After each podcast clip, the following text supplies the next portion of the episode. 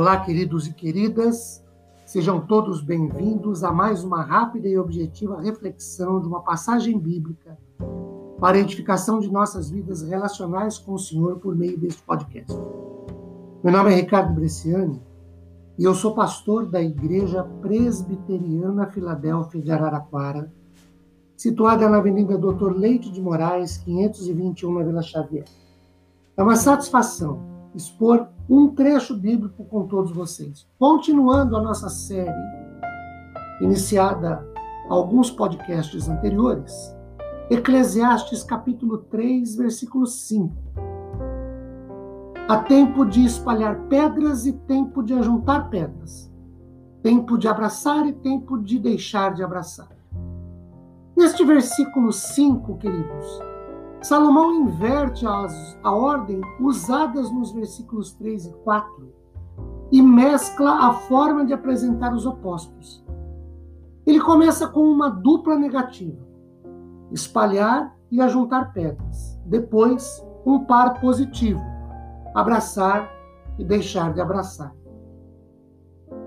Quanto ao par de opostos, espalhar e ajuntar pedras, nós temos pelo menos duas interpretações.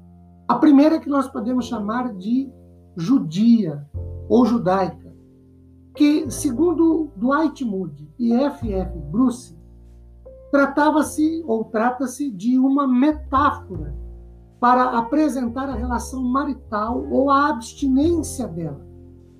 Uma interpretação que é apoiada pela segunda parte do versículo. A segunda interpretação diz respeito ao fato de que, em tempos de paz, pedras eram tiradas dos campos, permitindo o seu cultivo. E o contrário, durante as guerras, pedras eram atiradas aos campos para que eles não pudessem ser usados. usados. Uma referência bíblica para nos ajudar a entender, segundo Reis 3, 19 e 25. 19 diz assim: Vocês conquistarão todas as cidades fortificadas e todas as cidades principais. Cortarão todas as árvores frutíferas, taparão todas as fontes de água e danificarão com pedras todos os campos de cultivo. E o versículo 25. E arrasaram as cidades, e cada um lançou uma pedra em todos os campos de cultivo e os entulharam Taparam todas as fontes de águas e cortaram todas as árvores frutíferas. Só que Arezete ficou com suas muralhas, mas os que atiravam com fundas a cercaram e atacaram.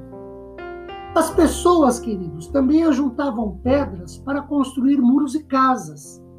Um homem seleciona seu material, e se desfaz das pedras que não prestam para a construção de paredes e muros.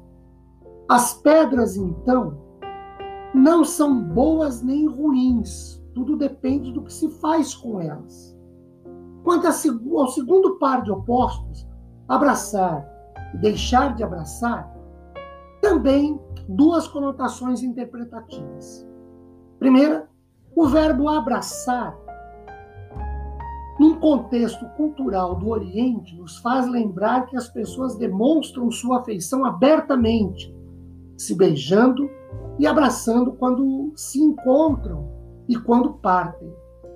Segundo, também pode ser uma referência ao relacionamento conjugal, e aí menos provável, mas não descartável, segundo Champo, a Midrash, Colette, Rabá refere-se a lançar fora o sexo marital.